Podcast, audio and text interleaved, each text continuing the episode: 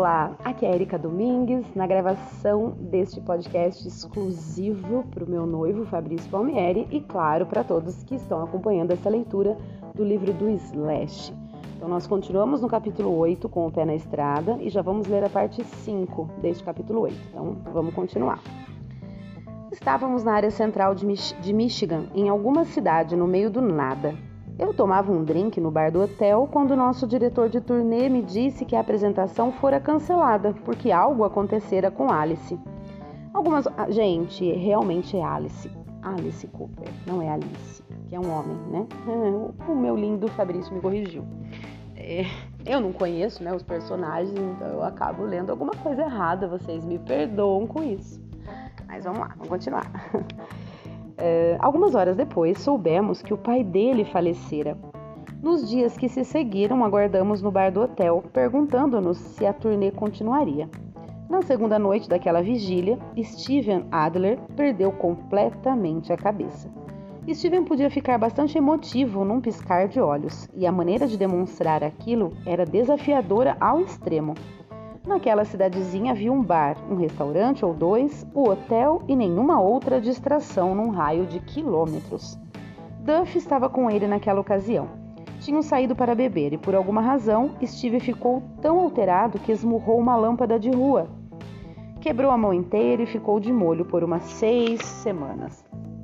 Alan nos agendara quatro datas de apresentações como banda principal em Los Angeles, que se seguiriam às semanas da turnê de Alice e nos demos conta de que Steven não retiraria o gesso a tempo. Assim espalhamos a notícia de que precisaríamos de um baterista temporário para alguns shows.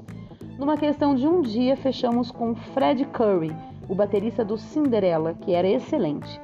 Fred aprendeu todas as músicas logo de cara e ensaiamos com ele no saguão do hotel em Michigan. Easy Duff e eu nas nossas guitarras, enquanto Fred acompanhava na bateria. Após poucos dias, soubemos que Alice cancelara a turnê e assim pegamos um voo de volta para Los Angeles e nos preparamos para os shows no Perkins Palace. Estávamos todos ressentidos com Steve. Não tivemos dó nem piedade quando ele acordou na manhã após o incidente com a lâmpada de rua com o braço engessado, sabendo que ele enchera a cara e cometer uma burrada. O cara ferrara tudo e teria de lidar com as consequências. Quando voltamos, a, quando voltamos a Los Angeles, Steven e eu ficamos nos apartamentos Franklin, flats mobiliados na Franklin, em Hollywood, no período que antecedeu os quatro shows no Perkins Palace, em Pasadena, e por algum tempo depois disso também. Quando me hospedei lá, Sally estava comigo. Ela aparecera no Drury Hotel, no Missouri, o qual chamávamos de droga de hotel, com um green card e pronta para ficar comigo por algum tempo. Então ela apareceu lá com esse green card pronta para ficar com ele. Célia de Sheffield e é uma autêntica garota inglesa. Portanto, sentiu-se como um peixe fora d'água imediatamente em turnê com a gente, mas sobreviveu. Ela e eu ficamos num flat logo ao lado do de Steven. Tivemos algumas semanas antes daqueles quatro shows agendados em Pasadena e, como de costume, com algum tempo livre em Los Angeles, mergulhei de cabeça em atividades noturnas. Numa dessas noites, Lars Ulrich e James Hetfield, do Metallica, apareceram e promovemos uma noite daquelas. Sally estava lá.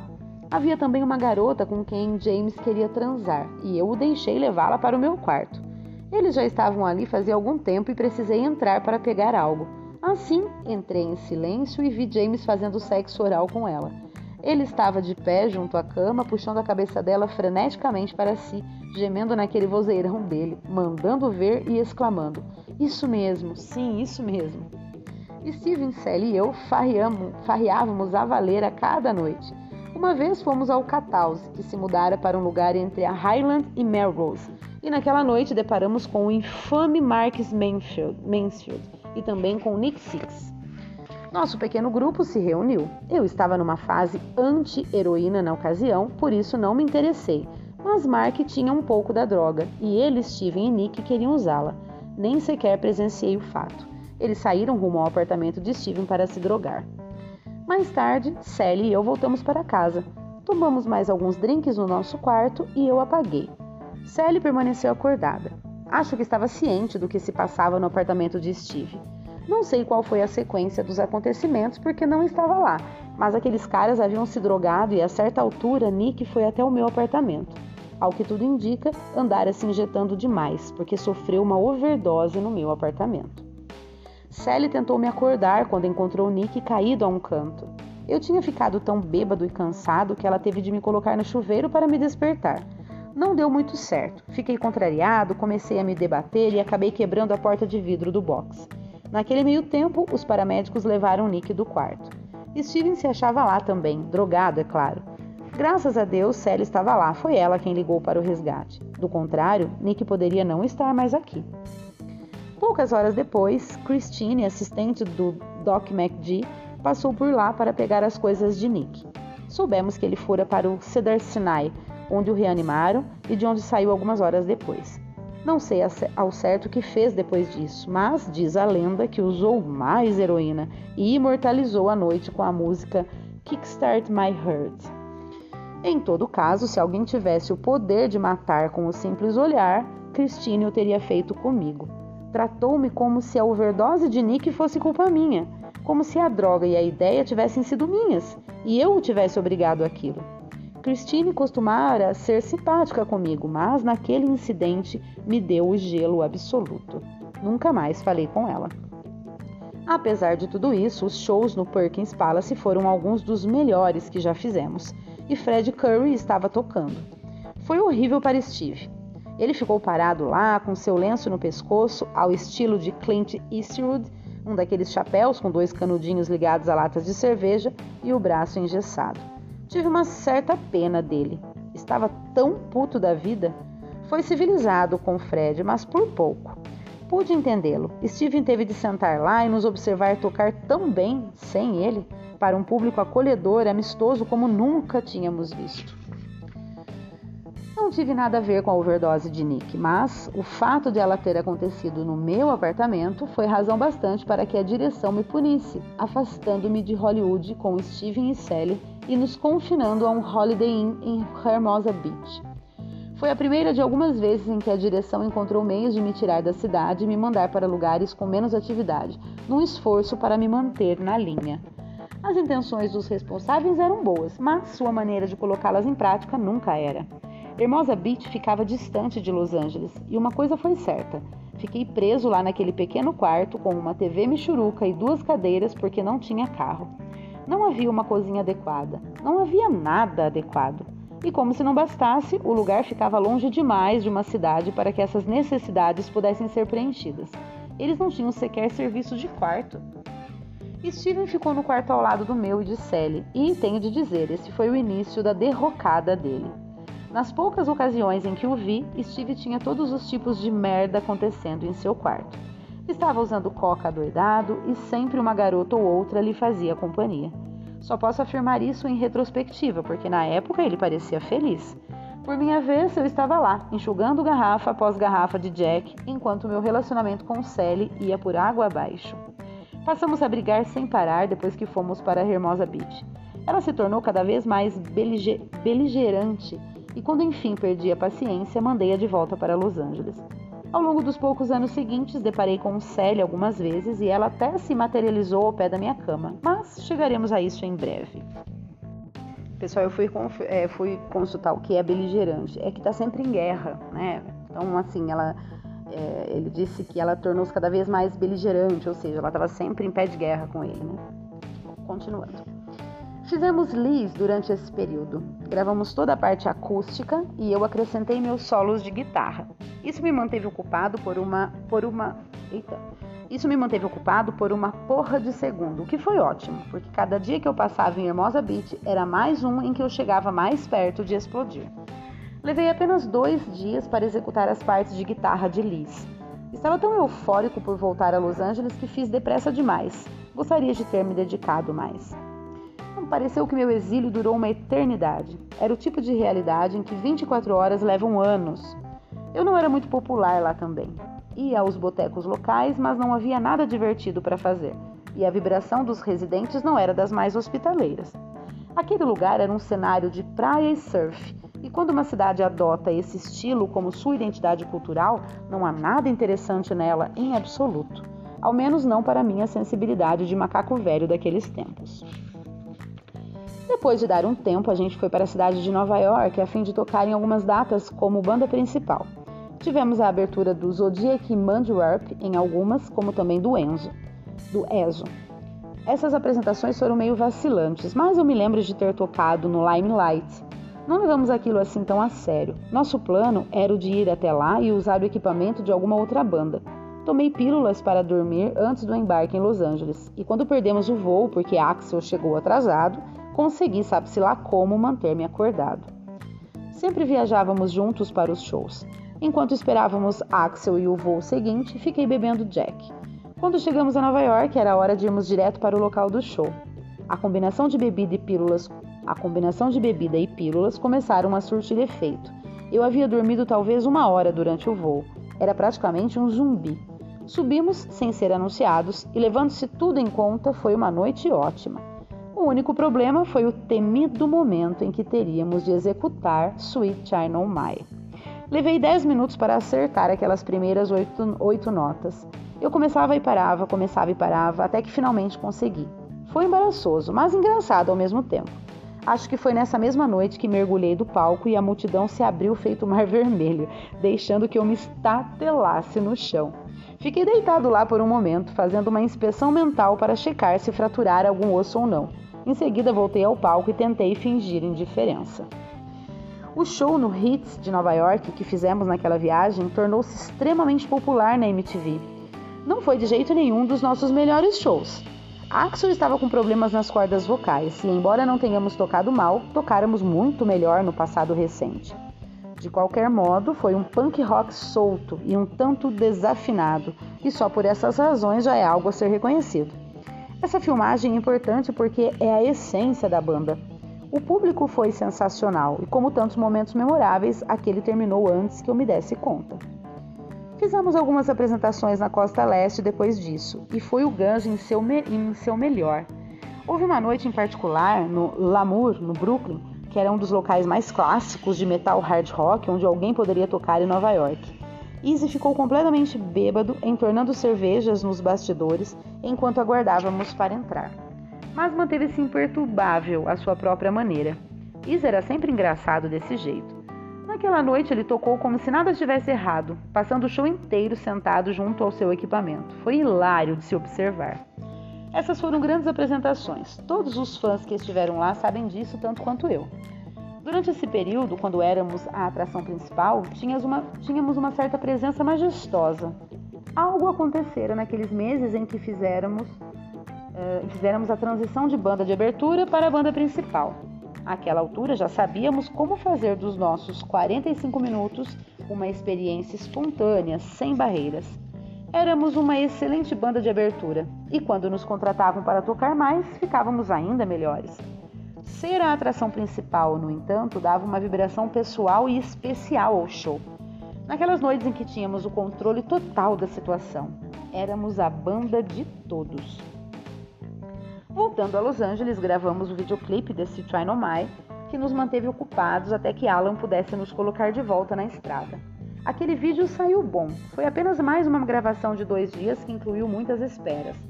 Uma vez que havia um elemento de performance ao vivo nele, eu me senti numa boa em relação à coisa toda. Aquele vídeo em particular exibiu as namoradas de cada um da banda no momento, o que olhando para trás agora é engraçado. Naqueles tempos, Alan designara Rony, o segurança, para ficar de olho em mim. Ele era muitíssimo leal, dedicado, e eu transformei esse aspecto de sua personalidade em fonte de grande diversão. Alan tinha as melhores intenções, mas entrei em mais encrencas depois que Rony assumiu o posto do que antes, porque me concentrei em zoar com ele, fazendo disso meu novo passatempo. Ele tinha de me trancar no meu quarto e se esconder no corredor para o caso de eu tentar escapar, porque era o que eu fazia. Rony era ótimo, fazia o meu jogo e nunca perdeu realmente a calma, nem mesmo naqueles momentos em que eu concentrava todos os meus esforços em escapulir, sem que percebesse. Levando-se tudo em conta, foi alguém de grande valor, até que as coisas acabaram degringolando. Chegaremos a isso logo logo. Nosso trabalho seguinte deixou a todos apreensivos antes mesmo de termos aceitado. Era uma abertura para o Iron Maiden, começando em maio de 1988 no Canadá, na turnê da banda de lançamento do álbum Seventh Son of a Seventh Son. Não ficamos assim tão empolgados com a ideia, uma vez que não achávamos que formávamos a combinação perfeita. Não tinha nada contra eles. Passara a conhecer o trabalho dos caras por intermédio de Ron Schneider, do Tido Sloan, que adorava Iron Maiden. Rush, Armageddon e Black Sabbath. Peraí, é, deixa eu ler de novo que ficou meio perdido. Não tinha nada contra eles. Passaram a conhecer o trabalho dos caras, né, do, do Iron Maiden, por intermédio de Ron Schneider, do Tido Sloan, que adorava Iron Maiden, Rush, Armageddon e Black Sabbath. Assim, eu estava bem familiarizado com a coleção inteira do Iron Maiden. Iron Man. Gente, eu disse lá, porque é Iron Maiden. É isso aí. Passara várias tardes quando cabulávamos as aulas do ginásio, observando Ron tocar seu baixo Rickenbacker juntamente com os discos do Maiden. O que eu mais gostava era The Killers. Depois desse álbum, perdi contato com o som dos caras. O tema do Iron Maiden para aquela turnê e para o álbum a ser divulgado era uma espécie de holocausto polar. O cenário parecia uma grande geleira de onde a mascote deles, Ed de Red, emergia de sua tumba de gelo ou algo assim. O álbum foi um grande sucesso para eles no Reino Unido e é considerado um dos melhores da banda. Para nós a coisa toda era ridícula. Odiamos de cara o show deles no palco e tivemos grande dificuldade em tocar com aquele cenário glacial ao fundo todas as noites. Aparecemos para a primeira apresentação e não pudemos fazer uma passagem de som porque a equipe da banda ainda não havia montado a geleira toda. Sem mencionar o abominável Homem das Neves. Naquela época não dispunhamos de hotéis pagos durante o dia e, desse modo, ou ficávamos no local da apresentação ou no ônibus até a hora de subirmos ao palco. Aqueles foram shows interessantes. Estávamos tão deslocados que foi um desafio. Nós nos empenhamos para tocar bem e fomos bem recebidos na maioria das vezes. Não fomos amados, nem odiados. Para cada show em que realmente nos entrosamos, houve vários em que não foi o caso. Duff e eu, por nossa vez, tentamos nos entrosar com os caras do Maiden. Essa banda é uma verdadeira instituição britânica e estávamos cientes do fato. Eles têm estado aqui há uma eternidade, possuem sua própria equipe e o que fazem é o que têm feito há anos. Éramos uma banda estreante norte-americana com nossos defeitos, mexendo com o sistema totalmente estabelecido deles. Duff e eu respeitávamos isso e saímos uma noite com os caras. Jogamos dardos, promovemos uma afinidade momentânea e foi ótimo. Não foi difícil. Eles eram especialistas no jogo de dardos e nós não. E levamos numa boa o fato de perdermos para os rapazes. Por um breve momento, pareceu que havíamos encontrado alguma coisa em comum com o Maiden, mas não durou. Alguns shows depois, Axel entrou na sala de descanso, que estava apinhada com o pessoal de ambas as equipes, e fez uma declaração. O recinto era uma espécie de lugar sagrado para bandas em turnê. É uma zona neutra, uma área compartilhada, mais ou menos como o pátio da prisão. É o único lugar da turnê onde todos toleram todos. E então, por volta de meados da turnê, Axel entrou lá e pirou. Virou uma mesa e saiu intempestivamente. Parecia frustradíssimo e já pelo pescoço com aquela turnê. Formara-se uma inquietante tensão entre o Maiden e o Gus, e aquela atitude sem dúvida elevou o grau de tensão até o amarelo, o vermelho sendo nuclear. Os efeitos logo se espalharam e daquele ponto em diante não houve mais socialização alguma entre as bandas. Foi constrangedor, mas nos determinamos a ficar até o fim. A turnê do Maiden prosseguiu pelo Canadá e se dirigiu a sul para Seattle e o norte da Califórnia. Não sei ao certo, mas acho que houve um dia em Bay Area, Area em que Axel se recusou a deixar o hotel para fazer a apresentação. Se bem me recordo, ele ainda permanecia em seu quarto quando o restante de nós saiu para se apresentar, e Alan estava com ele. Não muito tempo depois, recebemos o telefonema avisando que Axel não estava se sentindo bem e não podia fazer o show. O público que aguardava o Maiden era grande e Alan insistiu para que Duff e eu até, fôssemos até lá para informar que Axel adoecera. Logo que entramos no palco, houve uma onda de excitação e muita vibração, até que a multidão ouviu o que tínhamos a dizer. Foi lamentável, uma pena. Eu gostaria que não tivesse acontecido. Seja como for, quando demos a notícia, não foi bem recebida. E foi a primeira vez que nos defrontamos com uma reação daquelas em nossa carreira. A multidão, a multidão ficou tão desapontada que foi evidente que se importou muito, e nós nem sequer éramos a atração principal.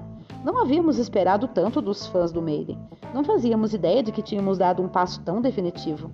Foi uma boa surpresa. Restavam poucas apresentações para abrirmos para o Maiden na Califórnia para encerrar a turnê. E por mais que nenhum de nós quisesse subir lá e tocar, todos tínhamos um compromisso a honrar. Havia dois shows em Irvine Meadows, mas a garganta de Axel estava tão inflamada que não conseguiria cantar nesses últimos shows. Não haveria meio. Não sei ao certo como as coisas se encaixaram, mas aconteceram de modo que Alan acabou tendo um mínimo de tempo para se desdobrar a fim de cumprir o contrato. Ao final, o L.A. Guns foi contratado para fazer a abertura com a condição de que o suficiente de nós aparecesse para tocar com eles. Duff, Izzy, Steven e eu fomos até lá, relutantes, para dizer o mínimo, para tocar ao menos algumas músicas. Subimos no palco e nossa equipe me contou depois que o LA Guns tentara sabotar nosso equipamento. Haviam abaixado todos os amplificadores para fazer com que soássemos péssimos.